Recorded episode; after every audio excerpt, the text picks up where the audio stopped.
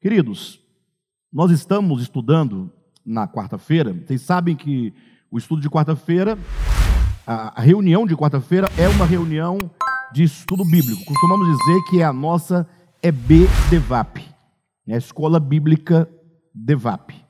As igrejas, na sua maioria, é, sobretudo as igrejas pentecostais, Assembleia de Deus, sobretudo, tem o seu estudo bíblico no domingo, pela manhã, escola bíblica dominical, né? Só que aí nós entendemos que o domingo fica muito cheio de reunião de manhã, estudo bíblico, à noite, é, culto, né? Então nós é, preferimos que tenhamos uma reunião na, na, durante a semana, mas que seja de estudo bíblico. Então, nessas reuniões, nós estudamos a Bíblia, né, com muito cuidado, lendo a Escritura, compreendendo. E nós temos o costume de sempre estudar, não a revistinha de escola dominical, mas costumamos estudar livros da Bíblia. Já estudamos Efésios, já estudamos Gálatas, já estudamos Hebreus, já estudamos João. Né? Ah, o primeiro livro que nós estudamos, ou pelo menos começamos a estudar, foi o livro de Atos dos Apóstolos, isso há 23 anos. Né? Ah, então é sempre muito produtivo o estudo da Escritura. Ah, entretanto, agora nós é, decidimos por, por esses dias agora, depois que nós concluímos a primeira e segunda carta de Paulo aos Tessalonicenses, estudarmos o livro Nascidamente. Tá? Então é esse livro que vocês todos têm, né? Em mãos. Os irmãos que estão nos visitando, salvo engano, já estão com os livros aí. A irmã Silva já providenciou para que os irmãos possam acompanhar a leitura também tá bom? Conosco. E continua sendo um estudo bíblico. O livro é usado apenas como um guia, né? mas os temas são bíblicos e todas as fundamentações são bíblicas, e a Bíblia, portanto, é o nosso fundamento material de fé. Ou seja, quando precisamos compreender alguma coisa, né? além do Espírito de Deus que habita em nós e que nos ensina, a Bíblia é a, a matéria-prima dos nossos estudos. Tá bom? Então quero convidar a todos a abrirem uh, o livro Nascidamente na página de número 40. Ok? De número 40. E daqui nós vamos seguindo. Né? Uh, nesse capítulo de número 3, intitulado A Teologização da Verdade, o principal problema, nós temos tratado de um ponto fundamental. Né? Tanto é que o capítulo 3 ele começa dizendo que a escritura sagrada, ou as escrituras sagradas, precisam ser colocadas no seu devido lugar. Ora, isso é muito importante falar isso. Ou alguém poderia até questionar, mas por que colocar a Bíblia no seu devido lugar? É por dois motivos. Primeiro, porque a Bíblia tem sido por muitos desprezada, né? Pessoas que desprezam a Bíblia Sagrada e o estudo da Bíblia Sagrada é, por não mais acreditar na Escritura, frente a um tanto de divisões que acontecem nas igrejas, de divergências doutrinárias é, e, e de supostas contradições. Portanto, eu digo supostas contradições porque a partir do momento que você tem uma infinidade de grupos denominacionais, ou infinidade de denominações, todas elas com a mesma Bíblia na mão, mas cada uma falando uma linguagem diferente, a pessoa que olha de fora fala: olha, é, vocês não se entendem. Vocês leem a Bíblia e leem a mesma Bíblia e vocês próprios não se entendem. Aí as pessoas passam, alguns passam a desprezar a Escritura. Esse é um ponto. Então temos que trazer a Escritura para o seu devido lugar, que dali fora tirado por aqueles que a desprezam. Por outro lado, entretanto, Existe uma supremacia da Escritura, ah, já agora do lado daqueles que fazem da Escritura algo maior do que a própria palavra de Deus, que é o próprio Cristo. Então, a Bíblia Sagrada dá o testemunho de que a palavra de Deus é viva e eficaz. E diz que nós todos haveremos de prestar contas a ela Logo, não podemos nós pensar que nós haveremos de prestar contas a um livro, obviamente, mas haveremos de prestar contas ao Cristo de Deus, aquele de quem é dito que o seu nome é o Verbo de Deus. O seu nome é a palavra de Deus. Por isso que é dito que a palavra de Deus, que é o Cristo de Deus, que é o Verbo divino, é viva e eficaz, capaz de sondar profundamente todo o nosso ser, todo o nosso coração, separando juntas e medulas, né? separando ali alma e espírito, e chegando ao ponto de penetrar no mais profundo do nosso ser e então discernir os pensamentos e propósitos dos nossos corações. Então, a palavra de Deus é eterna, a palavra de Deus é inerrante, a palavra de Deus é plena, a palavra de Deus é absoluta. E essa palavra de Deus, que é Cristo, foi revelada e foi testemunhada por meio das Escrituras Sagradas. Então chegou num dado momento da história da igreja que fizeram uma inversão, submeteram o próprio Cristo à Escritura. Ao invés de submeter a Escritura ao próprio Cristo, fizeram o caminho inverso. A partir de então, passam agora a definir quem é Deus e a definir quem é Jesus, quem é o Cristo, a partir até mesmo né, de partes da Escritura que a própria Bíblia chama de obsoleta. Ou seja, a Bíblia Sagrada traz muitas coisas que já se passaram. E se a, na Escritura tem coisas que se passaram, a exemplo do que está escrito em Hebreus 8,13, referindo-se ao Antigo Testamento, disse que tornou-se obsoleto. Né? É a Escritura que fala acerca dela mesma. Então, logo, ela não pode ser eterna nem absoluta. Agora, a palavra de Deus, sim, ela é eterna e absoluta. Então, nosso propósito é nunca desprezar a Escritura, mas também de colocá-la no seu devido lugar, enquanto os textos sagrados, históricos, que testemunham, que falam acerca do Cristo de Deus, acerca da palavra de Deus. Então, esse é o nosso objetivo.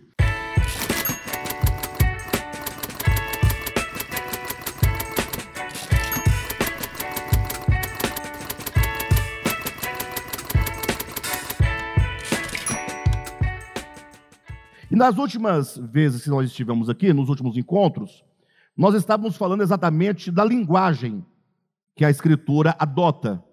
E infelizmente a maioria dos leitores da Bíblia não fazem a, a devida distinção. Ou seja, eles leem a Escritura como leem um gibi, né? ou como ler um livro qualquer. A Bíblia é um livro extremamente complexo. E ela usa de linguagem para falar do divino, usa uma linguagem antropomórfica. Então, daí nós já temos uma dificuldade, porque para falar do divino, do eterno, é, do espiritual, do espírito, com a linguagem humana, ora, nós vamos é, nos esbarrar em algumas dificuldades, sim ou não? Porque a linguagem humana é insuficiente né, para falar com precisão acerca do eterno. Agora, por outro lado, a linguagem humana, a nossa linguagem, a sua linguagem, a minha, a nossa de cada dia, ela é cheia de metáforas. Não é? Por exemplo, quando você é, é, ouve um ditado popular, né? seja ele qual for, você entende o ditado popular, mas chega uma pessoa de fora, um estrangeiro, de uma outra língua, ele ouve o ditado e não vê sentido naquilo. Porque as palavras da nossa língua, na, na tradução para ele, não faz muito sentido, não dá aquela liga. Então, a linguagem é simbólica, a linguagem usa muito de metáforas, não é? E é esse cuidado que nós estamos tendo ao ler a Escritura, chamando a atenção para o fato de que a Escritura ela trabalha com muitos símbolos. O Antigo Testamento, por exemplo, por que, que é dito lá em Hebreus 8,13 que o Antigo Testamento tornou-se obsoleto? Ora, por uma razão muito simples. Porque, como o Antigo Testamento profetizava ou preconizava o Cristo que havia de vir, falava de uma realidade vindoura, de que maneira, então, foi usada a linguagem para falar desse que haveria de vir? Uma linguagem simbólica. Então, quando você ler ali os escritos de Moisés, sobretudo o livro de Êxodo, depois o livro de Levítico, é? você vai encontrar o quê? Um tanto de coisas materiais, físicas, terrenas, transitórias, que foram dadas como um instrumento pedagógico, foram dadas ao povo de Israel como uma metodologia, né, método, como uma pedagogia para ensinar verdades espirituais. O templo sagrado, por exemplo, lá de Jerusalém, ele tinha todo um significado. Vocês terem uma ideia? Até os pregos que fixavam as cortinas do templo, ou que fixavam as colunas do templo, eram pregos de prata, não podia ser de bronze. Quando Deus deu o modelo do santuário para Moisés, lá em Êxodo capítulo 25, é dito claramente: Moisés, veja o modelo e fique atento para que você construa o tabernáculo conforme o modelo que te foi mostrado. Os tecidos eram os tecidos adequados, específicos. A madeira que for usada tinha que ser madeira de acácia. Não é? Então, por exemplo, ah, no átrio, todo o metal utilizado é o bronze, no santo lugar é a prata, no santo dos santos é o ouro, e assim sucessivamente, nós vamos encontrar ali toda uma metáfora, tudo ali é simbólico, tudo aponta para Cristo, para um aspecto da obra de Cristo. Mas as pessoas, uh, os judeus ignoraram toda essa simbologia, e o pior, a igreja vindo posteriormente, e eu nem posso dizer da igreja do primeiro século, que não tinha ainda o Novo Testamento, mas a igreja do século 21, tendo nas suas mãos o livro de Gálatas, o livro de Hebreus, sobretudo, que esclarece que essas coisas tudo eram sombras daquilo que haveria de vir, e ainda assim nós temos hoje uma igreja que permanece presa a coisas. Ou seja, é uma igreja que perdeu a ideia é, das realidades espirituais do Evangelho e que vive ah, por meio das coisas, dos ritos, né? aquilo que a sua mão produz, fabrica, toca, os seus olhos veem, seus ouvidos ouvem. Então, uh, o povo de Deus, infelizmente, está perdido numa parafernália de coisas. E olha, e mesmo nós, do DEVAP e outros ministérios semelhantes também ao nosso, que tem uma visão bem parecida, mesmo nós não tendo a parafernália de coisas, a dificuldade que nós temos de nos apropriar do espiritual é muito grande, em razão né, do tempo que nós ficamos presos às coisas. Então, lendo aqui ah, o livro, dando continuidade, é isso que está sendo dito aqui na página de número 40. Lá em cima, logo no primeiro parágrafo, diz assim: aquilo que era sombra, falando lá do Antigo Testamento, Agora, agora, agora quando? No Novo Testamento, na era do Novo Testamento. Aquilo que era sombra, que tinha um papel de ensinar, mas que acabou quando Cristo veio. Aquilo que era sombra, agora nos dias atuais, fora coisificado, virou uma coisa, e foi tomado por verdade e vontade de Deus.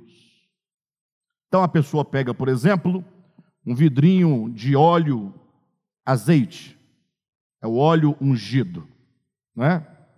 Aí a pessoa então agora usa aquele óleo e ainda que a pessoa diga que esse óleo representa, digamos assim, mas a pessoa ela quer é o óleo. Né? Ela acredita que o óleo tem algum efeito. Eu me recordo que há algum tempo, não muito tempo, chegou um irmão novo aqui na igreja, o bichinho, uma, uma alegria, né, não conhecia muito o ministério, veio por outros motivos e acabou gostando e ficando. Não veio ah, sozinho pela palavra, veio porque aconteceu uma situação que o trouxe, né? digamos assim. E aí o irmãozinho alegre, aí ele comprou um carro novinho, zerado. Aí chegou aqui todo feliz, pastor, vem ver o carro que eu comprei. Eu, meu, eu olhei e falei, parabéns, que Deus te abençoe, maravilha, fico feliz pela sua aquisição. Ele falou, pastor, mas eu queria que você ungisse o óleo, ah, com óleo o carro. Né? Você sabe que é tudo muito complicado, motor que funde, é carro que bate, que capota. Então, faça uma oração e aplique o óleo no meu carro. E eu disse: Ô oh, meu irmão, Você é a bênção que abençoa o seu carro. Se você está abençoado, então o seu carro está abençoado, sua casa está abençoada. Não, é? não vai ser um óleo que vai abençoar o seu carro. Mas as pessoas têm essa ideia, não é? E é difícil você tirar da mente das pessoas que nós vivemos na era do Novo Testamento. Não é um capricho. Alguém poderia dizer, Alexandre, mas, puxa, o que, que custa você eh, fazermos isso deste modo? É, o que, que custa? Não, não dá nada, é bobagem. É? Eu diria, nós precisamos zelar e honrar e buscar uma vida que esteja em harmonia com a Bíblia cristã. O que, que é a Bíblia cristã? É essa Bíblia aqui? Não, é o Novo Testamento. Porque o Antigo Testamento é a Bíblia hebraica. Ah, mas então não serve para nada? Serve. Nós lemos. E ela nos serve como sendo o reflexo, né? Ou melhor, invertido, a sombra. Então, por meio da, do Antigo Testamento, nós compreendemos um pouco melhor o Novo Testamento. Então, nós não é, rejeitamos mas nós entendemos que a vida cristã é pautada no Novo Testamento. Perfeito? A igreja é conduzida pelo Novo Testamento. Mas eu vou dar uma resposta para vocês antes que alguém pergunte, não é? Tudo bem, Alexandre, compreendi, é, é até lógico o que você diz, mas eu tenho observado que vocês praticam tanto o batismo em água, como a, o partir do pão, é? com os elementos de pão e vinho é, vocês fazem isso uma vez por mês. Isso não seria um retrocesso, ou não seria a manutenção das ideias e do regime do Antigo Testamento, que trabalhava com símbolos? Eu diria que sim, talvez sim. Né? Não fosse o caso, não fosse o caso, que o próprio Jesus ordena o partir do pão e ordena o batismo em água. Então, quando Jesus ordena, meu querido, eu não tenho como tentar explicar para ele o que é Novo Testamento e Antigo Testamento. Ele sabe o que diz. Agora, é certo que o próprio Novo Testamento nos ensina o valor simbólico do partir do pão e o valor simbólico do batismo. Ou seja, o Novo Testamento não nos, não nos engana como que dissesse: olha, pratiquem isso porque nisso há virtude. Não, não há virtude nos elementos e nem na água. A virtude é a virtude da fé. Quando nós entendemos que aqueles elementos são simbólicos, e eu creio que Deus, na sua infinita misericórdia, deixou o partir do pão e o batismo como um memorial. O que é um memorial? É algo que está sempre nos trazendo a memória de volta a coisas e realidades espirituais muito importantes e que nós facilmente nos esquecemos. O partir do pão fala daquilo que há de mais essencial. Alguém pode dizer, fala da morte de Jesus. Sim, mas, sobretudo, o partir do pão, ele anuncia ah, o grande alvo e objeto da obra de Cristo, que é a unidade. Mas não é a unidade jargão de evangélico, não. Né? Não é. Lógico, o jargão fala, aponta para a verdade. Mas o problema é que nós nos acostumamos tanto com as palavras que elas perdem o significado e viram um dogma, né? vira só uma ideia obsoleta que ninguém abre mão, mas que não serve para nada. Né? A unidade. Aí, abraça seu irmão para provar a unidade. Para, não vem me abraçar. Para de bobagem. Não quero o seu abraço. Ou seja, eu quero o seu abraço. Se for honesto, sincero, voluntário. Não é o pastor que manda abraçar e você abraça porque o pastor mandou abraçar. E você não queria abraçar. Aí você vai lá, abraça. Abraço de urso. É. Abraço de tamando a bandeira falsidade, mentira, hipocrisia. Gente, não, nós não precisamos disso. Unidade não é se abraçar durante o culto, não é? Podemos nos abraçar, deveríamos nos abraçar, mas esse abraço tem que ser uma ação e uma reação espontânea do amor e do espírito. Porque se for apenas uma prática que acaba é, maquiando a verdadeira condição dos corações, chega a ser prejudicial. Tudo que é que maqueia, tudo que é uma maquiagem, esconde o que está por detrás verdadeiramente. Então, quando a Escritura fala sobre a unidade, quando o Partido do Pão anuncia a unidade, puxa, está dizendo é, a, a história toda da humanidade está na mesa do Partido do Pão, ali representada. Toda a história da criação, a história da queda, a história da redenção, a história da santificação, a história da glorificação, tudo está ali naquela mesa representado. Alguém diz: como assim? Como é possível? É porque para você entender o que é unidade, você tem que, primeiramente, saber por que é necessário a unidade. Ninguém vai entender o que é unidade se não entender o porquê da unidade. Ora, só se reivindica a unidade se porventura houve um desfacelamento daquilo que era um. Então, quando Deus criou o cosmo, e vamos nos restringir a nossa ideia aqui ao mundo criado por Deus, esse planeta Terra no qual vivemos, que é o que nos interessa. Discutir sobre Marte não nos importa. Nós não vivemos lá, né? Deixa lá para quem estiver lá, se é que tem. Vamos falar da gente aqui. Então, quando Deus criou, ele criou tudo a partir de um único princípio. Atos capítulo 17 diz: de um só, na sua Bíblia está, de um só criou toda a humanidade, criou todas as coisas. No texto grego é de um só princípio. Então, tudo que é criado, embora seja multiforme, né? porque há várias formas de existência, mas existe um elemento que une desde o átomo, a formiga, o tatu, o tamanduá, o macaco, o elefante, o homem, as estrelas, o sol, a terra, os rios, os mares, tudo existe, é, tudo está conectado e unido por um princípio de vida chamado Logos. Por ele, tudo foi feito.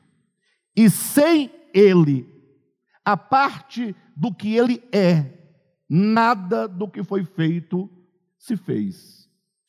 Daí essa criação no estado original deveria, se não fosse a queda, ser uma coisa belíssima, porque onde eu olhar, ou eu olhasse, não fosse o problema da queda, não fosse o problema do pecado, eu iria ver um pedaço de mim, eu ia me ver no outro, eu ia me ver na coisa. E quando eu olhasse para os meus irmãos, eu iria ver a, a, a, o princípio da fraternidade, da filiação. Eu vejo Deus, eu vejo o Pai, nos meus irmãos. Olha para a família. Por que, que a família, né, pai, mãe e filhos, existe ali uma suposta ou maior unidade possível? A família não é um pelo outro, vamos falar teoricamente. Não é? Você não ama seu irmão a despeito das dificuldades, o irmão de carne, de sangue, não tem essa relação de cuidado, de proteção e de lutar um pelo outro. Por quê? Porque quando um irmão olha para o outro seu irmão de carne, eles estão ali ligados por uma, uma unidade, que é o pai e a mãe. Os pais geram essa unidade. Agora imagine esse mesmo sentimento de, de unidade, essa perspectiva, quando nós olharmos para qualquer homem em qualquer lugar da terra, de qualquer civilização, de qualquer etnia, né? De qualquer cor, e de qualquer, não importa o que seja, e você vê ali, sentir e perceber a fraternidade de dizer: Este é meu irmão. E você olhar, falar como o Francisco de Assis, não é? se vocês quiserem, né? O Santo Francisco de Assis, São Francisco de Assis, que dizia: irmão Sol, irmã Lua, irmã Terra. Ou seja, ele via na criação é, tudo, sejam homens, sejam coisas, tudo gerado por um único princípio divino que Jesus Cristo nos ensinou a chamar de Pai. Então, que coisa maravilhosa. Entre o pecado E o pecado não é uma coisa que você bebe, não é uma coisa que você come, não é uma roupa que você usa, não é uma música que você dança, não é um filme que você assiste, não é um livro que você lê. O pecado é, primeiramente, uma ilusão. É o que o hinduísmo chama de maia. É? é um estado de ilusão em que o camarada não consegue se perceber como partícula. Isso é, chega a ser ofensivo. Ele não quer ser partícula, ele não quer ser parte. Parte ainda é muito, né? Porque parte é grande. Partícula é a parte pequena. Ele não quer se ver como apenas uma partícula que só tem sentido e significado no todo. O todo é o que importa. A partícula importa ao todo, mas ela sozinha não representa o todo, não traz o todo consigo. Ela sozinha, ela se torna um problema para o todo. Então o pecado criou um estado de ilusão. Quando a serpente disse à mulher que se você comer do fruto do conhecimento, e é, seria mais ou menos assim, comer do fruto do conhecimento seria assim, é, se você soubesse o que você é, enquanto um ser inteligente e de conhecimento. É como se a serpente dissesse: olha para os animais, eles são todos infra-humanos, todos infra-inteligentes, eles não têm inteligência, não têm vontade própria, eles não têm a, a razão, a consciência então, olha como você é maior do que os animais, maior que os peixes, maior que as aves, maior que os rios, maior que as estrelas, maior que a terra. Você é, você pode ser, se você quiser, como Deus. E para você ser como Deus, basta você tomar o conhecimento né, e colocá-lo na sua mão como uma espada para exigir que agora a criação te sirva. Essa é a ideia. Isso é o pecado original. Isso é o pecado de Gênesis capítulo 3. E aí então, vem agora com essa ilusão, nasce uma máscara no homem, porque ele passa a se ver como aquilo que ele não é. Porque o que ele é? Ele é parte. Ele é partícula. Ele tem a sua importância. Não estamos tirando importância de ninguém. Mas a sua importância é a importância de parte. E o homem não quer ser parte. Agora imagine que este homem, portanto, da sua ilusão, ele agora passa a se ver como uma outra coisa. Essa projeção de si mesma, de si mesmo, que essa máscara nós chamamos de ego. E esse ego, portanto, agora, ele se estabelece no âmbito da existência e das relações como egoísmo.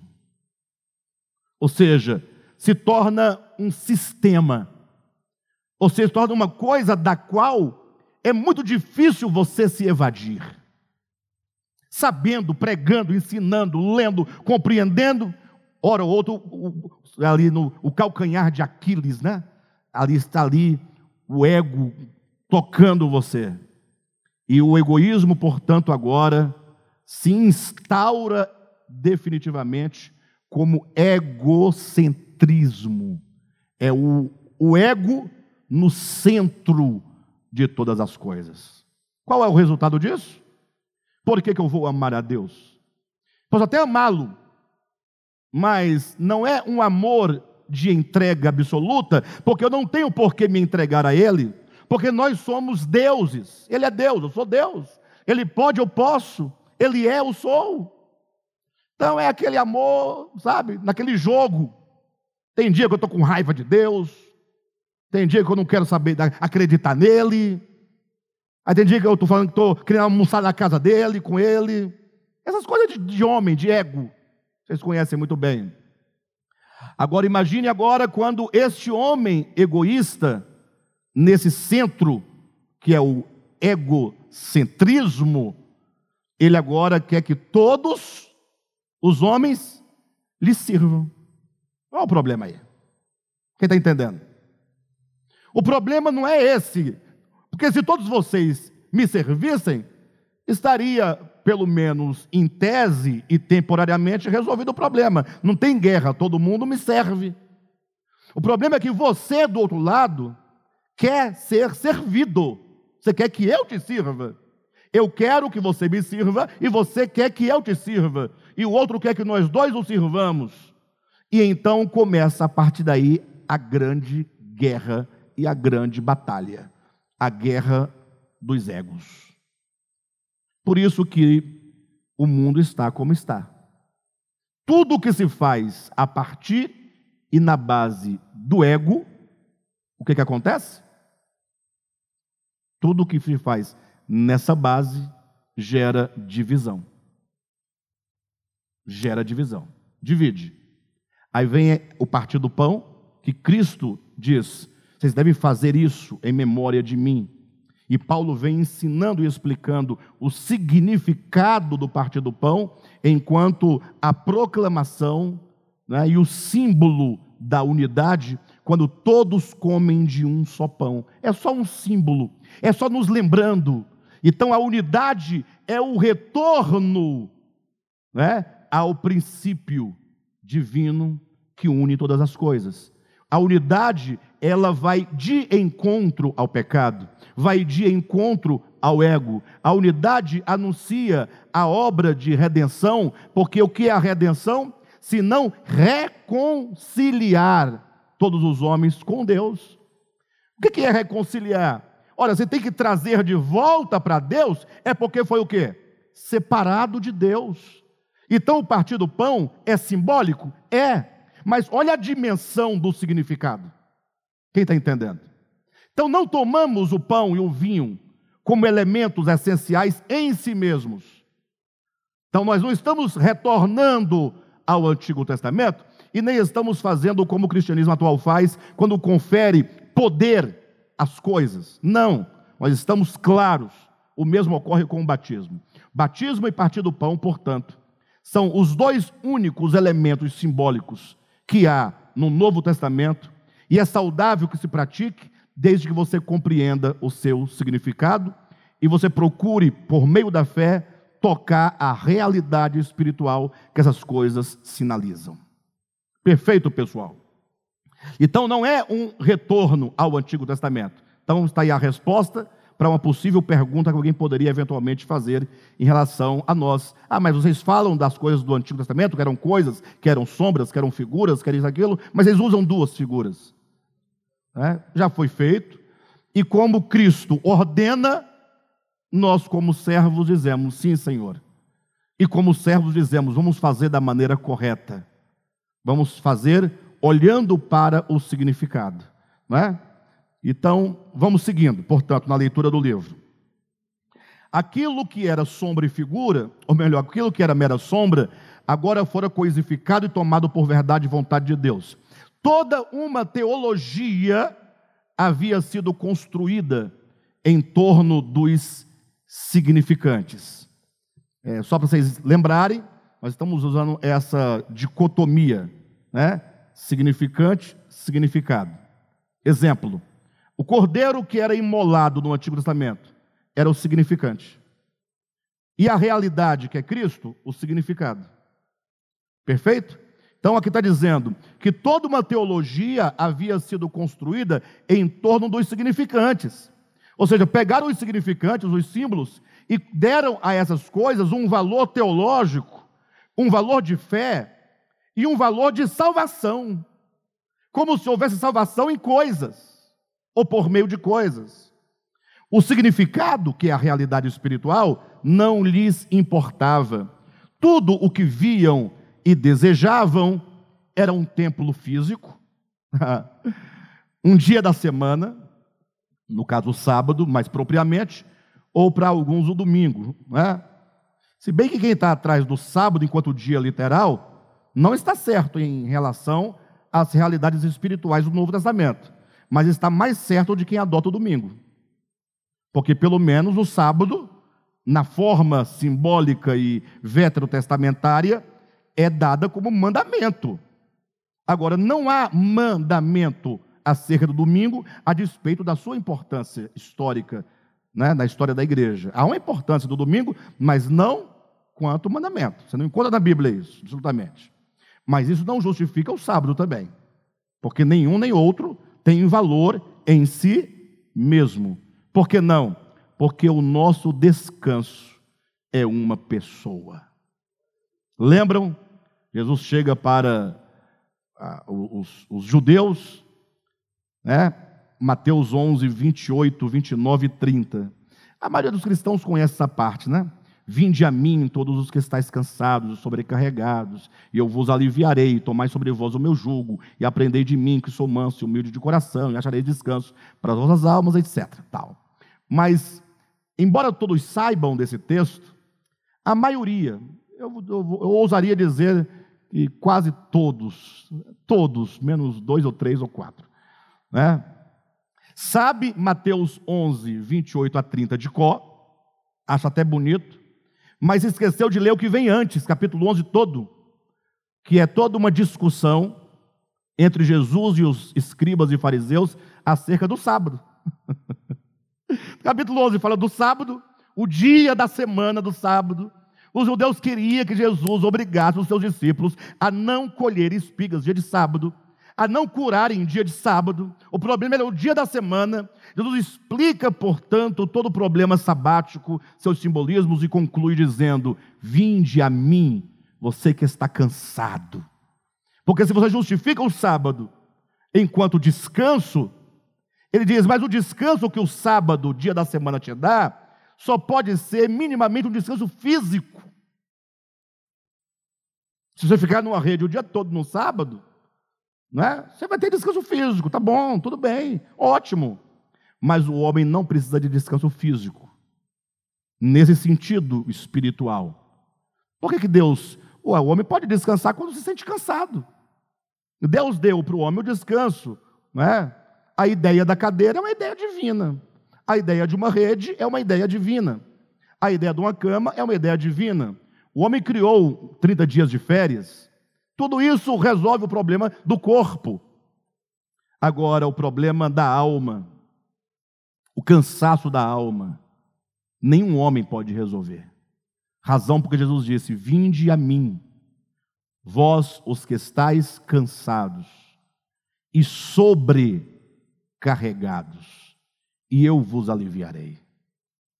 Tomai sobre vós o meu jugo e aprendei de mim que sou manso e humilde de coração, olha aí, e achareis sabatom, achareis o shabat, achareis descanso, achareis o sábado para as vossas almas. Jesus é não somente o Senhor do sábado, dia da semana, como ele é o sábado maior, o sábado espiritual. Ele é o descanso de que a alma humana tanto precisa. Amém, pessoal? Então, dando seguimento à leitura, tudo o que viam e desejavam era um templo físico, um dia da semana, um cordeiro violentamente sacrificado sobre o altar, um legítimo, entre aspas, sacerdote da tribo de Levi, abluções feitas com as águas sagradas do Siloé. Tudo isso porque fizeram dos símbolos descartáveis uma teologia eterna, tendo-a como alvo e substituta da realidade interior do ser, onde tudo acontece. Então, nossa insistência é: olhem para dentro de vocês, olhemos para dentro de nós, olhe para dentro de si. Aqui dentro, todas as coisas espirituais acontecem. Nada que esteja fora de mim faz nenhum sentido para aquilo que sou espiritualmente. Tudo o que eu preciso de experimentar em relação a Deus, em relação a Cristo, em relação à, redenção, em relação à salvação, está aqui dentro de mim. Tudo o que eu preciso. E tudo o que eu experimento negativamente em relação ao problema do pecado também está aqui dentro de mim. A batalha acontece é aqui dentro, não é fora de mim. Perfeito? Continuando a leitura. O conflito, portanto, entre Cristo e os líderes judeus era o conflito da teologia sistêmica contra a verdade orgânica. É, teologia sistêmica é, tem pelo menos dois sentidos. Primeiro, que a teologia virou um sistema, mas é sistêmica porque nada os judeus podiam fazer fora da teologia que eles criaram de coisas. Ou seja, essa teologia estava infiltrada em todos os lugares da vida, da experiência dos judeus. Toda a vida política, a vida social, a vida religiosa estava saturada, estava dominada, estava conectada por uma teologia de coisas. Então, os judeus confrontavam Jesus Cristo quando Cristo veio à terra. E por que, que Cristo foi confrontado pelos judeus? Por qual motivo? Porque os judeus queriam a manutenção do sistema teológico deles. E Cristo veio para dizer: acompanhe-me. É? Tanto, como é que abre o Novo Testamento? Como é que o Novo Testamento se abre? Ele se abre com um rio. Vocês observaram isso? Com um rio, o Rio Jordão. Começam as páginas dos evangelhos com João Batista anunciando o Cristo que haveria de vir e convidando as pessoas a serem batizadas. Aí está todo mundo debatendo o batismo, o, é, o, o, se tem validade, se esse batismo é o mesmo de Jesus, se é por imersão, se é por aspersão. Bobagem! O rio de João Batista ali, porque João Batista prepara o caminho do Messias, é como dissesse: olha, para receber o Messias, que é a realidade espiritual de todas as coisas anunciadas, temos que cruzar o rio, é, sair do lado das sombras, do lado das figuras, do lado das coisas e atravessar para o outro lado, o lado das realidades espirituais. Então João Batista veio fazer esse trabalho e Cristo agora veio também chamando as pessoas para esse outro lado. Por isso as palavras de Cristo eram tão mal compreendidas, tão é, pouco aceitas, porque ele estava sempre dizendo acerca de uma realidade interior e os judeus não queriam aceitar. Agora imaginem só, se não é verdade, porque alguém pode dizer, Alexandre, você tem umas ideias meio fantásticas, é até legal de ouvir, é, é bacana, é sensacional, mas no fundo eu fico, será que você não está tendo uma mente muito fértil? Não. Agora apareceu o tal do rio, né? Se bem que essa ideia do rio não é, não é uma ideia original, minha no caso, né? outros irmãos que trouxeram essa imagem do cruzar o rio, né? Mas é, é a verdade que o Evangelho anuncia, esse cruzamento de rio. Eu digo, se você olhar com atenção as páginas dos Evangelhos, do início, você vai observar que não é, de fato, nenhum tipo de, de mente brilhante pensando nessas coisas. Basta você olhar para o próprio João Batista. João Batista, ele era filho de Zacarias. Quando a, a João Batista foi gerado no ventre de, de Isabel, não é Isabel, né? Não, quando João Batista foi gerado no ventre da mulher de João Batista, Isabel. Muito bem. Onde estava Zacarias? Servindo no turno de Abias dentro do templo. Logo, João Batista, filho de Zacarias, né? ou melhor, desculpe-me, não foi quando João Batista foi gerado. Desculpe-me, tá? Ficou estranho. Só Jesus foi gerado por obra do Espírito Santo. Se, Zacarias estava no templo quando foi gerado, é, causa um problema de natureza é, teológica.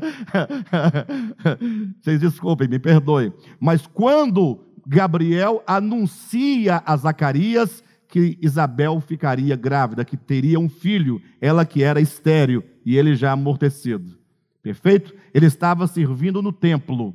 Então, ele era um sacerdote, fazia parte do turno de Abias. Logo, João Batista, filho de Zacarias, seria fatalmente um sacerdote, que ele estava dentro da linha sacerdotal. Aos 30 anos, João Batista deveria se apresentar no templo para poder ser ungido sacerdote, receber as indumentárias sacerdotais para entrar na fila dos turnos para poder servir no templo, ser treinado e servir no templo. Mas para onde ele foi? Ele foi para o deserto. O deserto significa muitas coisas, portanto. O deserto é o oposto da, do populacho do templo. O deserto é o oposto do que se praticava no templo. Ou seja, aqui está acontecendo no tempo um tanto de coisas, e aquele que vai agora abrir um novo momento vai para o deserto. Está tudo bem? Vai para o deserto. Agora o pior é como é que ele vai. Ele vai não vestido de linho, do linho sacerdotal. Ele vai vestido de vestes de pele de camelo. Alguém diz: o que interessa isso? Qual é o discernimento disso? Basta você ler Levítico capítulo 16, onde você tem toda a relação de animais limpos e animais impuros. O camelo faz parte dos animais impuros. Imagine se não podia nem tocar num cadáver. Imagine vestir a pele de um cadáver imundo. Imundo, portanto, duas vezes. Imundo porque é camelo e imundo porque está morto. E ele vestido, não somente tocando, mas expressando. O que, que ele queria dizer com isso? Chegou o fim, né? O tempo dessas coisas. Agora é a hora de adentrarmos para as realidades espirituais.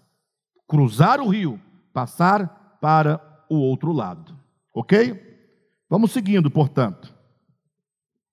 Uh, Jesus, o terceiro parágrafo da página 40, simplesmente anunciava a verdade, que era ele próprio, verdade encarnada, falando da vontade do Pai, que estava presente nele, e da obra que veio realizar, que era a sua própria paixão. Quando o assunto era o ser humano, os problemas da humanidade. É, Desculpe-me. Quando o assunto era o ser humano e os problemas da humanidade, Cristo apontava todos os embaraços como realidades dentro do, do próprio homem. É de dentro do homem, dizia Jesus, que procedem o adultério, a maldade. E não somente os problemas, mas também a solução estava dentro do homem, conforme fora dito, o reino de Deus está dentro de vós. Essa visão orgânica da realidade humana, entretanto, não passava na aferição e na medida da teologia criada pela religião judaica. Quem está entendendo? Continuando, o judaísmo, nesse sentido, foi o precursor do sistema teológico, enquanto um arranjo de natureza meramente exterior de conceitos, de usos, de costumes, de tradições, de ritos e sacramentos, amarrando o homem dentro de um jogo comportamental e de uma ética meramente objetiva. Pessoal, puxa vida, Olha, há um texto de Paulo em Romanos capítulo 7, quando Paulo falando acerca da lei, ele diz que a lei foi dada para mostrar quão maligno é o pecado. Eu acho que ninguém nunca leu esse texto. Já leram, lógico. Nós fazíamos ano bíblico. Líamos a Bíblia toda no ano, quem lembra disso?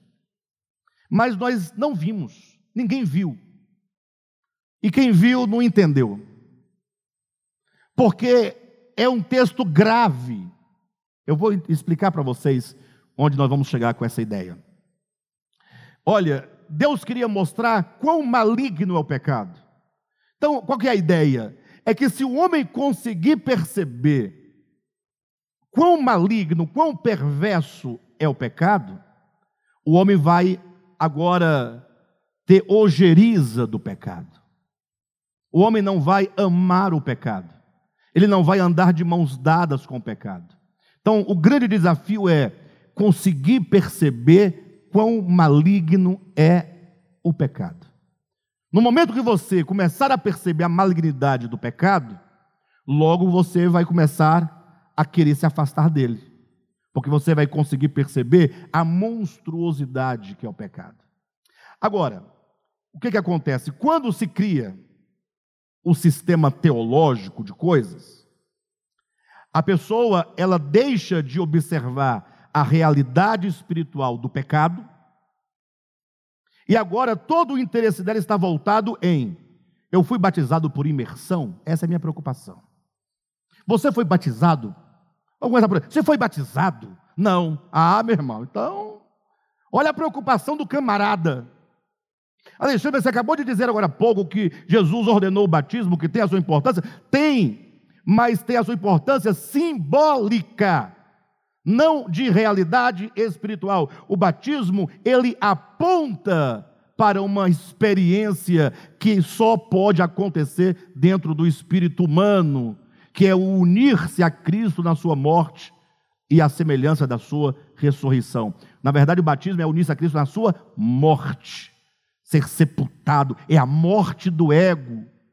O ato, o rito batismal não resolve o problema. Só que, se o batismo, enquanto realidade espiritual, quer destruir o pecado que é maligno, e nós precisamos perceber como maligno é o pecado, a doutrina, a teologia, o dogma do batismo, substitui o horror que você deveria ter pelo pecado, porque agora você olha para o batismo e fica preocupado. Você é batizado? Não, não é. Então, está enrolado.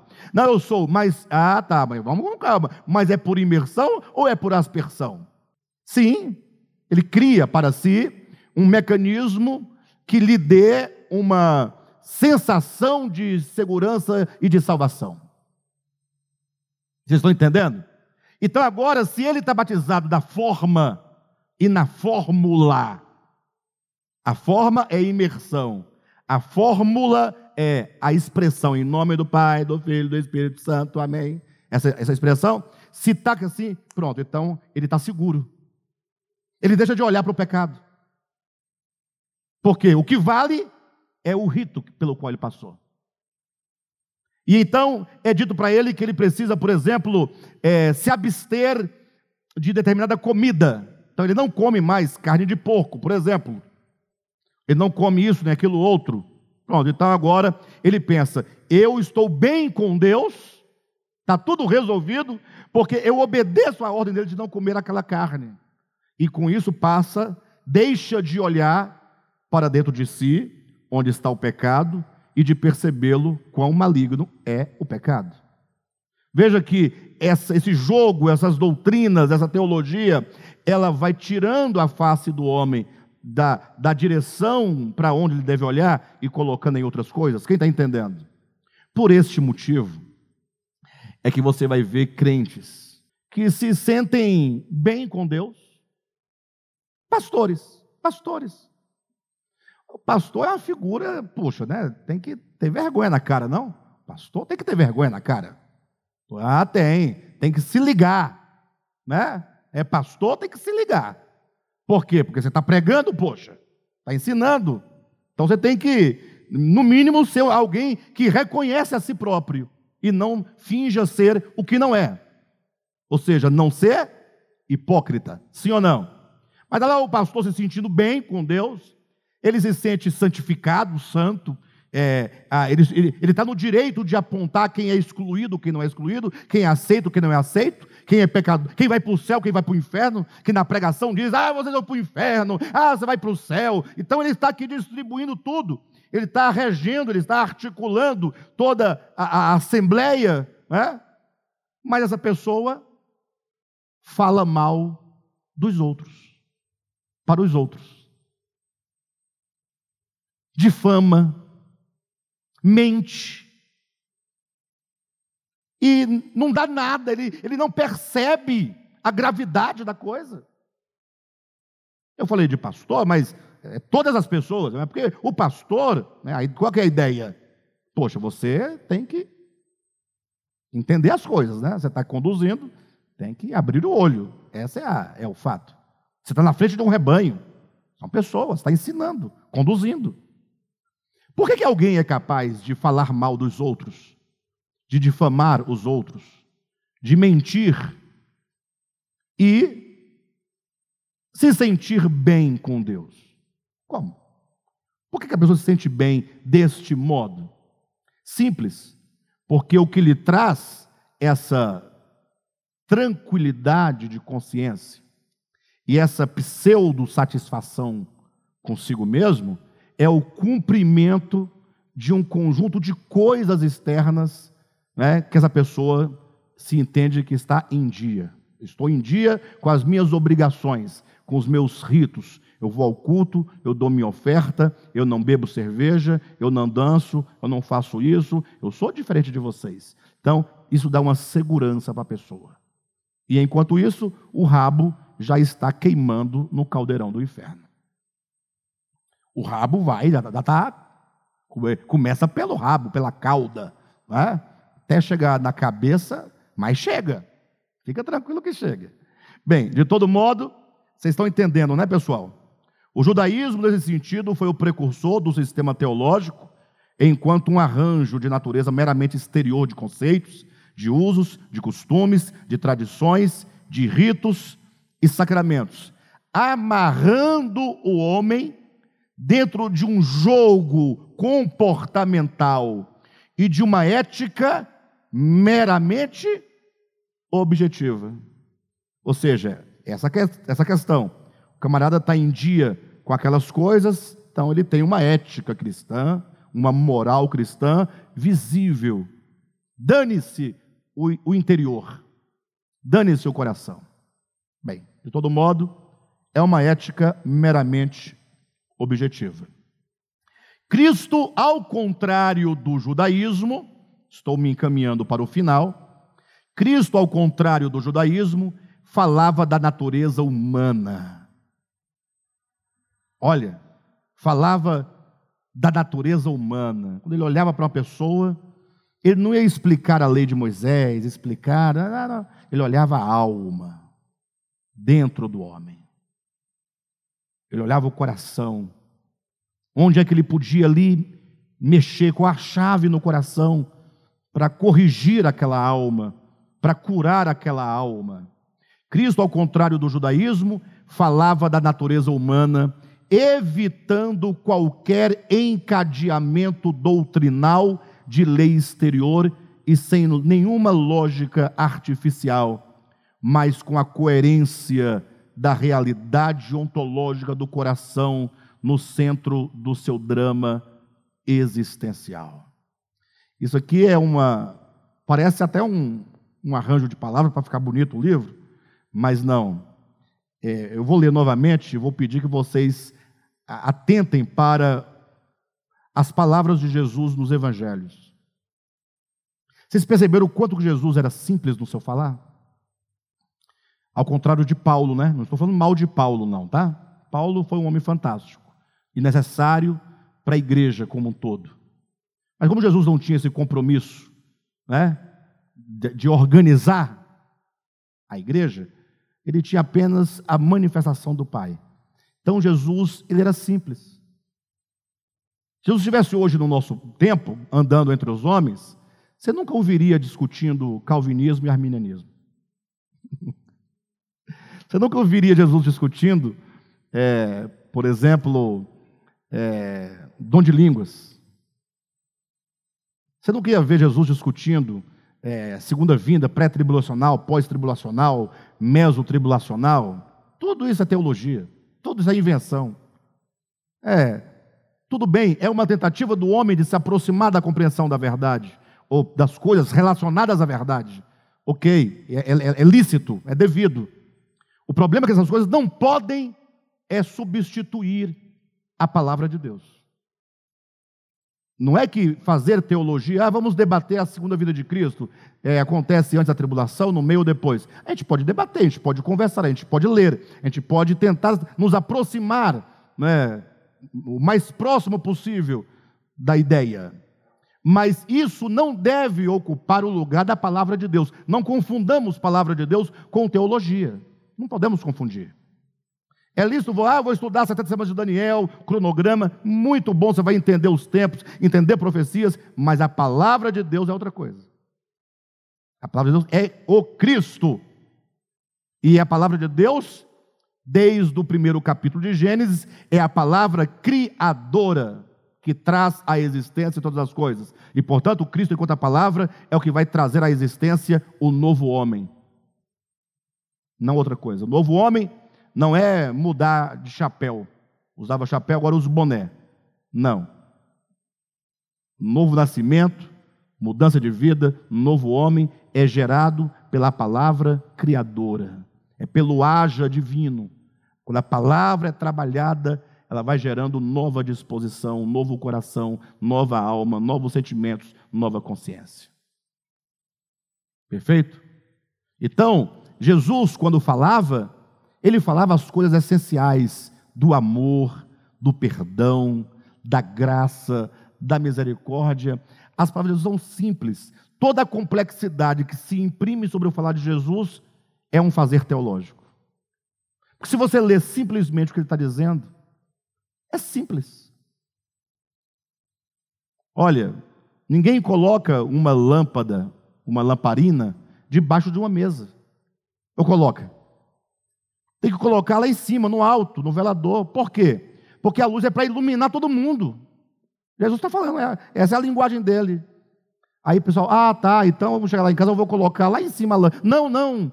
Isso aqui é só uma metáfora. Eu quero dizer que as obras que nós praticamos por Deus, que Deus realiza por nosso intermédio, ou que nós realizamos por meio de Deus, é para serem vistas pelos homens, para que os homens glorifiquem o Pai Celestial.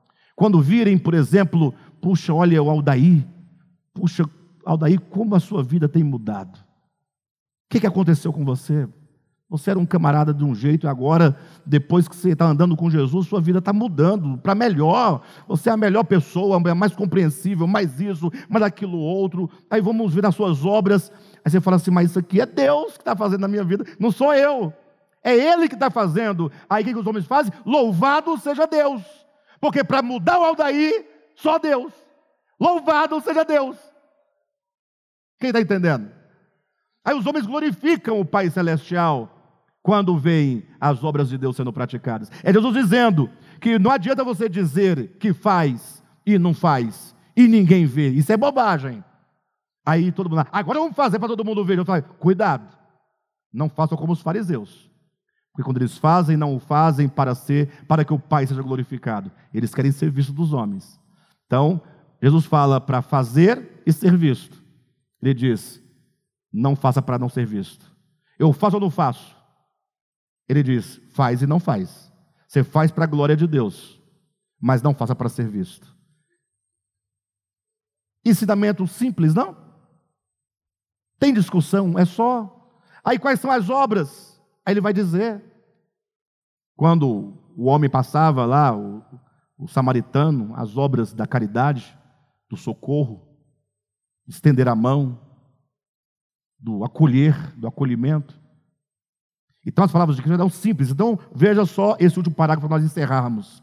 Cristo, ao contrário do judaísmo, falava da natureza humana, evitando qualquer encadeamento doutrinal de lei exterior e sem nenhuma lógica artificial. Jesus não usava lógica artificial, né? Ele falava da alma, então ele não fazia encadeamento teológico, pegava três, quatro, cinco, seis versículos para criar uma ideia. Não, não, não, é simples. Olhe para dentro. De... O reino de Deus está dentro de vocês.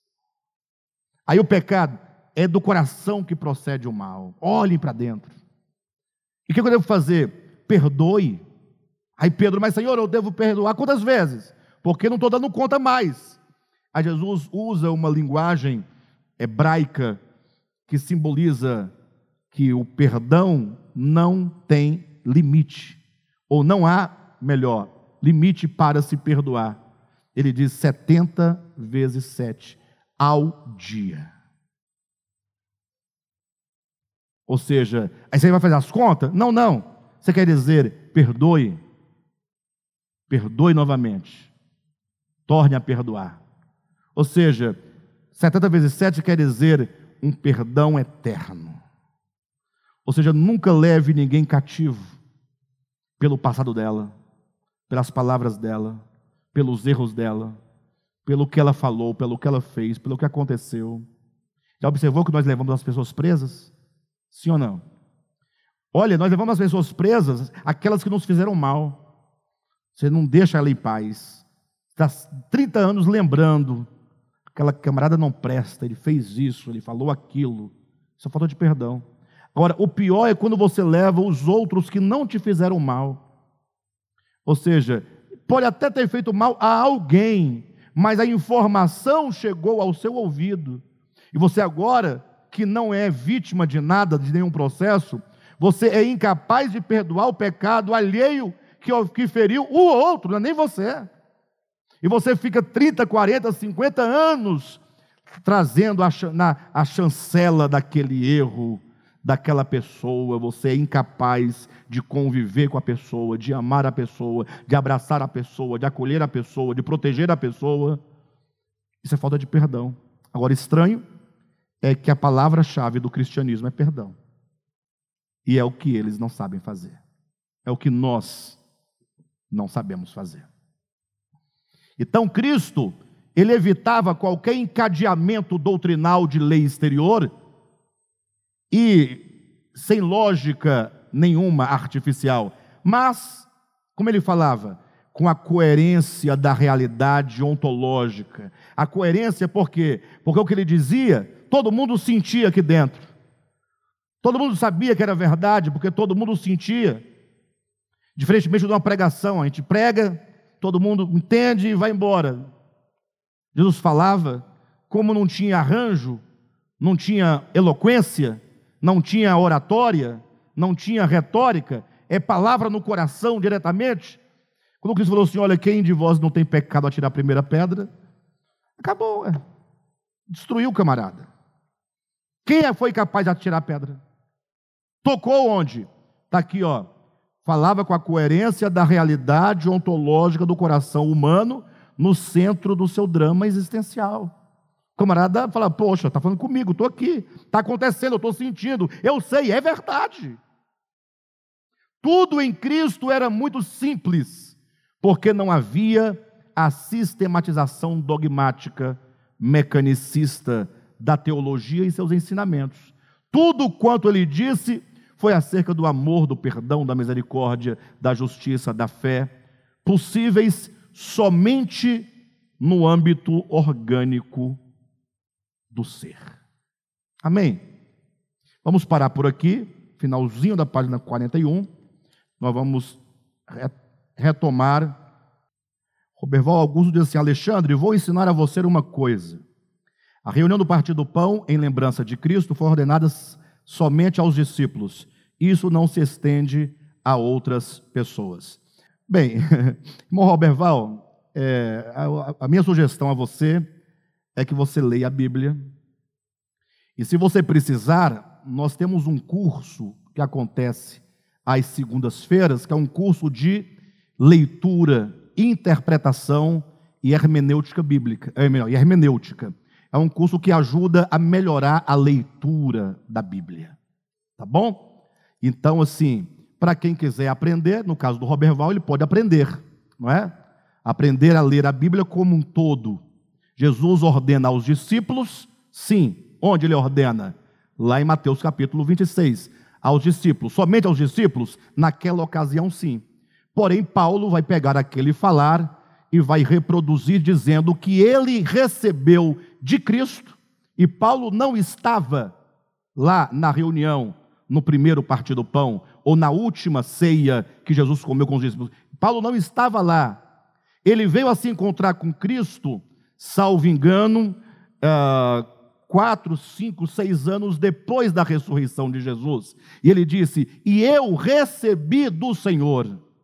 Se Paulo recebeu do Senhor acerca do partir do pão, como é que Roberval vai dizer que só foi aos discípulos de Cristo, aqueles onze que estavam, ou os doze, incluindo Judas, que estava na primeir, no primeiro partir do pão? E Paulo não diz que parou nele, ele diz: Eu recebi do Senhor o que eu também vos entreguei. Quem é vos? Igreja de Corinto. Portanto, dizer que foi somente aos doze apóstolos é ser maldoso, ser ignorante ou não saber ler coerentemente a Escritura. Aí a dica. Daqui a um mês, dois meses, vamos lançar uma nova turma. Robert Voy é convidado a participar conosco desse curso que vai ser muito útil, não somente a ele, mas para quantos desejarem. Tá bom? Isso tudo, nesse peso com que eu disse, foi somente para manter a autoridade, quando ele diz: Eu vou lhe ensinar uma coisa.